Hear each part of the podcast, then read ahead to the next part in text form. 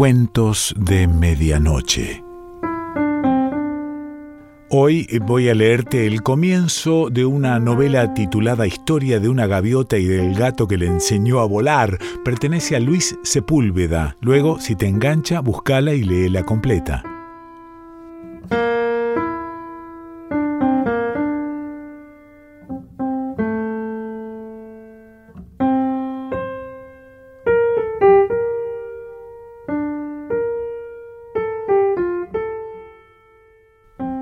Del Norte.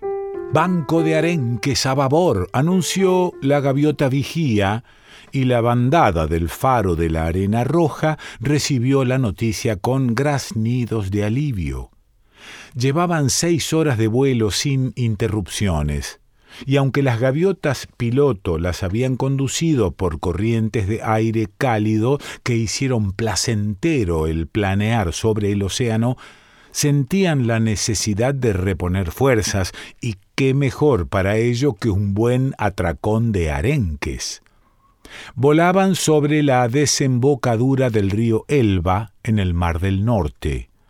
Desde la altura veían los barcos formados uno tras otro como si fueran pacientes y disciplinados animales acuáticos esperando turno para salir a mar abierto y orientar allí sus rumbos hacia todos los puertos del planeta. A Kenga, una gaviota de plumas color plata, le gustaba especialmente observar las banderas de los barcos, pues sabía que cada una de ellas representaba una forma de hablar, de nombrar las mismas cosas con palabras diferentes. Qué difícil la tienen los humanos. Las gaviotas, en cambio, graznamos igual en todo el mundo, comentó una vez Kenga a una de sus compañeras de vuelo. Así es, y lo más notable es que a veces hasta consiguen entenderse, graznó la aludida. Más allá de la línea de la costa, el paisaje se tornaba de un verde intenso.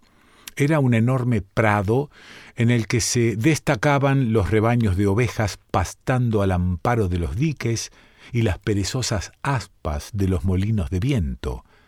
Siguiendo las instrucciones de las gaviotas piloto, la bandada del faro de la Arena Roja tomó una corriente de aire frío y se lanzó en picado sobre el cardumen de arenques. Ciento veinte cuerpos perforaron el agua como saetas y al salir a la superficie cada gaviota sostenía un arenque en el pico.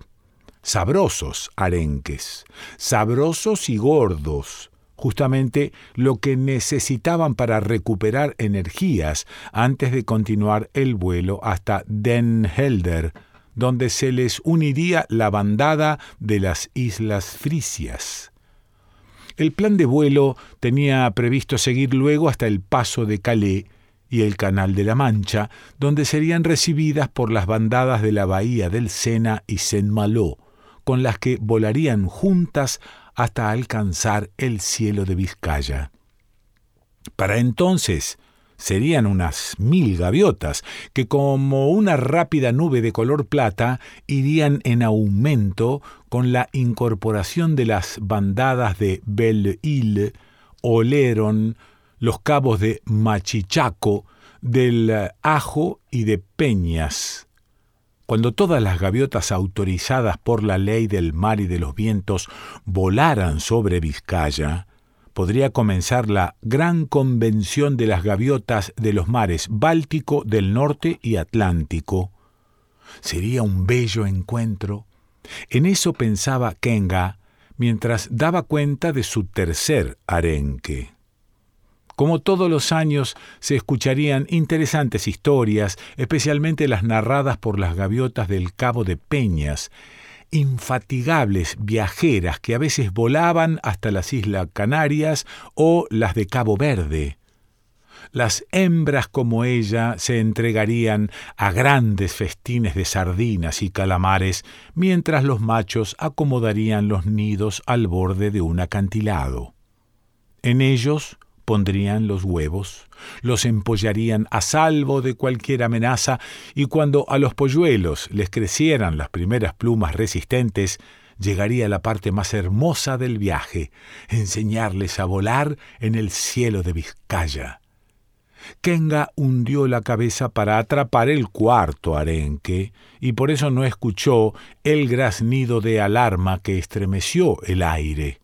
Peligro a estribor, despegue de emergencia. Cuando Kenga sacó la cabeza del agua, se vio sola en la inmensidad del océano. Un gato grande, negro y gordo. Me da mucha pena dejarte solo, dijo el niño acariciando el lomo del gato grande, negro y gordo. Luego continuó con la tarea de meter cosas en la mochila tomaba un cassette del grupo Pur, uno de sus favoritos, lo guardaba, dudaba, lo sacaba y no sabía si volver a meterlo en la mochila o dejarlo sobre la mesilla. Era difícil decidir qué llevarse para las vacaciones y qué dejar en casa. El gato grande, negro y gordo lo miraba atento, sentado en el alféizar de la ventana, su lugar favorito. ¿Guardé las gafas de nadar?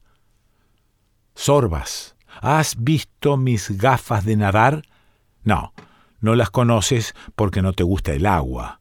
No sabes lo que te pierdes. Nadar es uno de los deportes más divertidos. Unas galletitas ofreció el niño tomando la caja de galletas para gatos.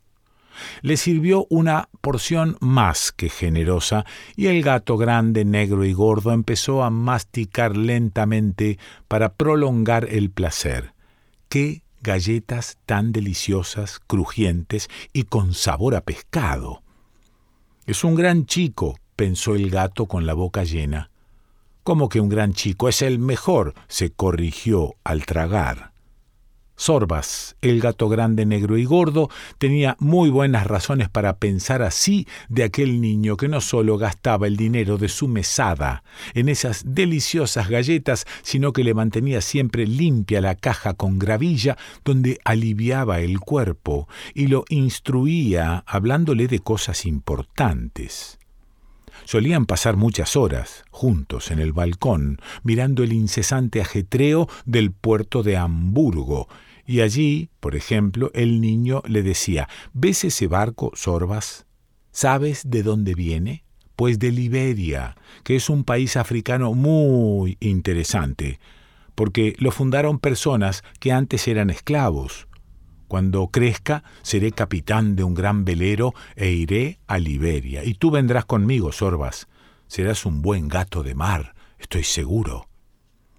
Como todos los chicos de puerto, Aquel también soñaba con viajes o países lejanos. El gato grande, negro y gordo lo escuchaba ronroneando y también se veía a bordo de un velero surcando los mares. Sí, el gato grande, negro y gordo sentía un gran cariño por el niño y no olvidaba que le debía la vida. Sorbas contrajo aquella deuda precisamente el día en que abandonó el canasto que le servía de morada junto a sus siete hermanos. La leche de su madre era tibia y dulce, pero él quería probar una de esas cabezas de pescado, las que gentes del mercado daban a los gatos grandes. Y no pensaba comérsela entera. No, su idea era arrastrarla hasta el canasto y allí maullar a sus hermanos. Basta ya de chupar a nuestra pobre madre. ¿Es que no ven cómo se ha puesto de flaca? Coman pescado que es el alimento de los gatos de puerto. Pocos días antes de abandonar el canasto, su madre le había maullado muy seriamente. Eres ágil y despierto, eso está muy bien, pero debes cuidar tus movimientos y no salir del canasto. Mañana o pasado vendrán los humanos y decidirán sobre tu destino y el de tus hermanos. Con seguridad les llamarán con nombres simpáticos y tendrán la comida asegurada. Es una gran suerte que hayan nacido en un puerto, pues en los puertos quieren y protegen a los gatos. Lo único que los humanos esperan de nosotros es que mantengamos alejadas a las ratas. Sí, hijo. Ser un gato de puerto es una gran suerte, pero tú debes tener cuidado porque en ti hay algo que puede hacerte desdichado. Hijo, si miras a tus hermanos, verás que todos son grises y tienen la piel rayada como los tigres. Tú, en cambio, has nacido enteramente negro, salvo ese pequeño mechón blanco que luces bajo la barbilla. Hay humanos que creen que los gatos negros traen mala suerte. Por eso, hijo, no salgas del canasto. Pero Sorbas, que por entonces era como una pequeña bola de carbón, abandonó el canasto, quería probar una de esas cabezas de pescado y también quería ver un poco de mundo. No llegó muy lejos. Trotando hacia un puesto de pescado con el rabo muy erguido y vibrante, pasó frente a un gran pájaro que dormitaba con la cabeza ladeada. Era un pájaro muy feo y con un buche enorme bajo el pico. De pronto el pequeño gato negro sintió que el suelo se alejaba de sus patas y sin comprender lo que ocurría, se encontró dando volteretas en el aire. Recordando una de las primeras enseñanzas de su madre, buscó un lugar donde caer sobre las cuatro patas. Pero abajo lo esperaba el pájaro con el pico abierto.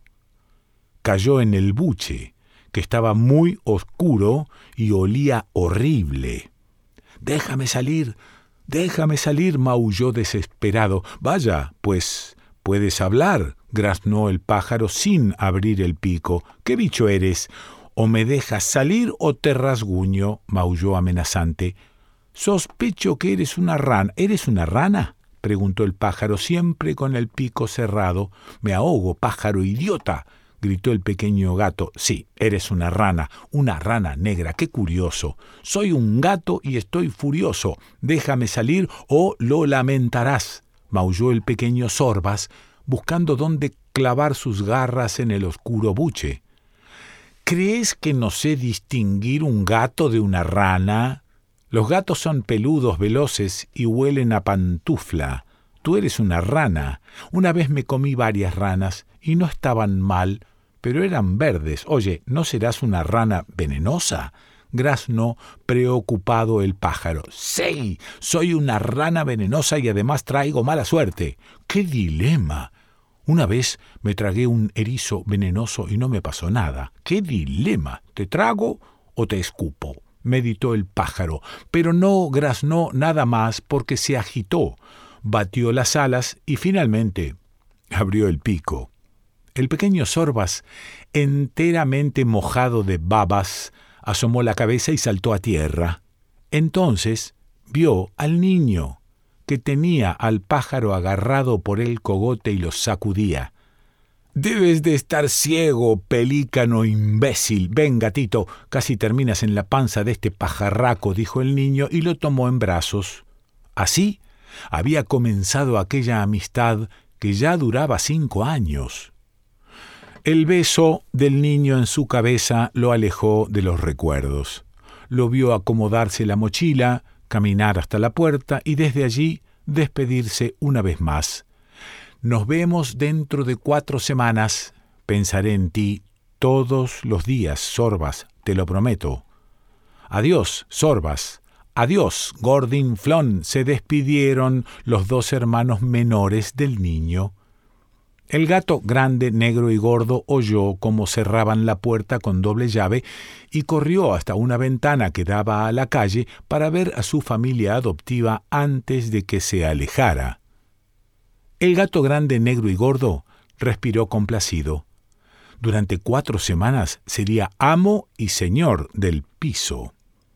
Un amigo de la familia iría cada día para abrirle una lata de comida y limpiar su caja de gravilla. Cuatro semanas para holgazanear en los sillones, en las camas, o para salir al balcón, trepar al tejado, saltar de ahí a las ramas del viejo castaño y bajar por el tronco hacia el patio interior, donde acostumbraba a reunirse con los otros gatos del barrio. No se aburriría de ninguna manera. Así pensaba Sorbas, el gato grande, negro y gordo, porque no sabía lo que se le vendría encima en las próximas horas. Hamburgo a la vista, Kenga desplegó las alas para levantar el vuelo, pero la espesa ola fue más rápida y la cubrió enteramente. Cuando salió a flote, la luz del día había desaparecido y tras sacudir la cabeza con energía, comprendió que la maldición de los mares le oscurecía la vista. Kenga, la gaviota de plumas de color de plata, hundió varias veces cabeza hasta que unos destellos de luz llegaron a sus pupilas cubiertas de petróleo. La mancha viscosa, la peste negra, le pegaba las alas al cuerpo, así que empezó a mover las patas con la esperanza de nadar rápido y salir del centro de la marea negra. Con todos los músculos acalambrados por el esfuerzo, alcanzó por fin el límite de la mancha de petróleo y el fresco contacto con el agua limpia. Cuando a fuerza de parpadear y hundir la cabeza consiguió limpiarse los ojos, miró al cielo, no vio más que algunas nubes que se interponían entre el mar y la inmensidad de la bóveda celeste. Sus compañeras de la bandada del faro de la arena roja volarían ya lejos, muy lejos. Era la ley. Ella también había visto a otras gaviotas sorprendidas por las mortíferas mareas negras y pese a los deseos de bajar a brindarles una ayuda tan eh, inútil como imposible, se había alejado respetando la ley que prohíbe presenciar la muerte de las compañeras. Con las alas inmovilizadas, pegadas al cuerpo, las gaviotas eran presas fáciles para los grandes peces, o morían lentamente, asfixiadas por el petróleo que, metiéndose entre las plumas, les tapaba todos los poros. Esa era la suerte que le esperaba, y deseó desaparecer pronto entre las fauces de un gran pez. La mancha negra, la peste negra. Mientras esperaba el fatal desenlace, Kenga maldijo a los humanos. Pero no a todos, no debo ser injusta, no débilmente. Muchas veces desde la altura vio cómo grandes barcos petroleros aprovechaban los días de niebla costera para alejarse mar adentro a lavar sus tanques. Arrojaban al mar miles de litros de una sustancia espesa y pestilente que era arrastrada por las olas. Pero también vio que a veces unas pequeñas embarcaciones, se acercaban a los barcos petroleros y les impedían el vaciado de los tanques. Por desgracia, aquellas naves adornadas con los colores del arco iris no llegaban siempre a tiempo a impedir el envenenamiento de los mares. Kenga pasó las horas más largas de su vida posada sobre el agua, preguntándose aterrada si acaso le esperaba la más terrible de las muertes, peor que ser devorada por un pez, peor que sufrir la angustia de la asfixia, era morir de hambre. Desesperada ante la idea de una muerte lenta, se agitó entera y con asombro comprobó que el petróleo no le había pegado las alas al cuerpo, Tenía las plumas impregnadas de aquella sustancia espesa, pero por lo menos podía extenderlas. Tal vez tenga todavía una posibilidad de salir de aquí y quién sabe si volando alto, muy alto, el sol derretirá el petróleo. Grasno Kenga.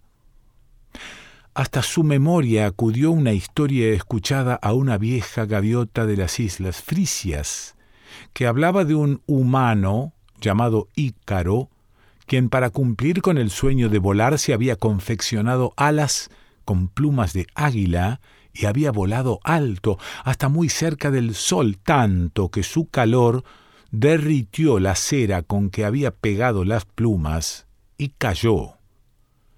Kenga batió enérgicamente las alas, encogió las patas, se elevó un par de palmos y se fue de bruces al agua antes de intentarlo nuevamente, sumergió el cuerpo y movió las alas bajo el agua. Esta vez se elevó más de un metro antes de caer.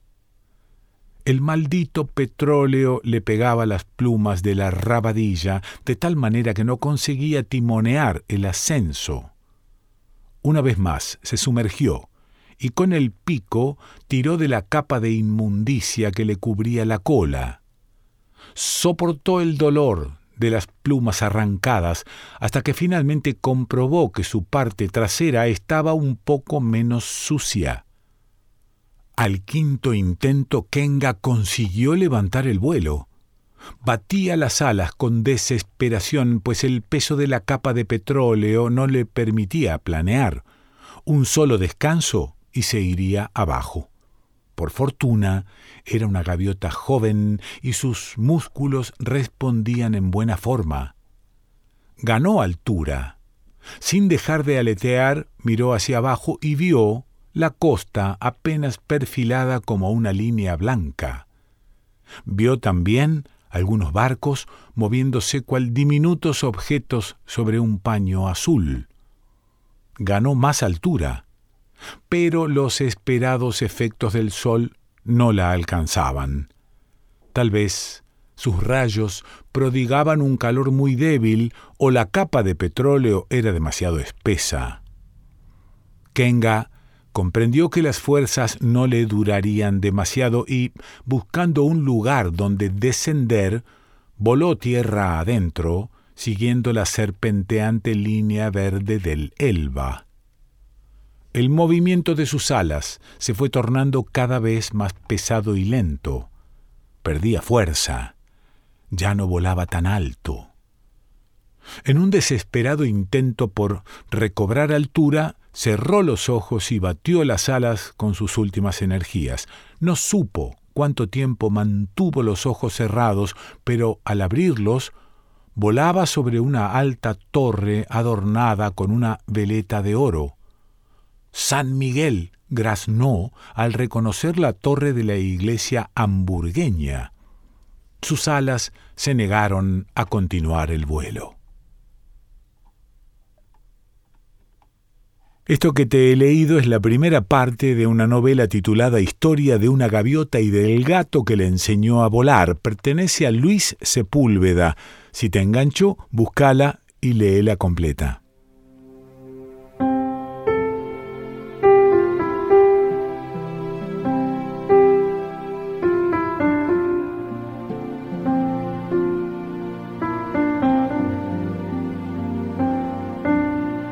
Cuentos de Medianoche.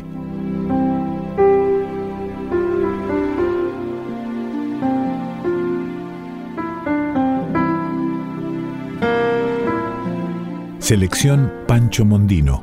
Idea y lectura Quique Pessoa.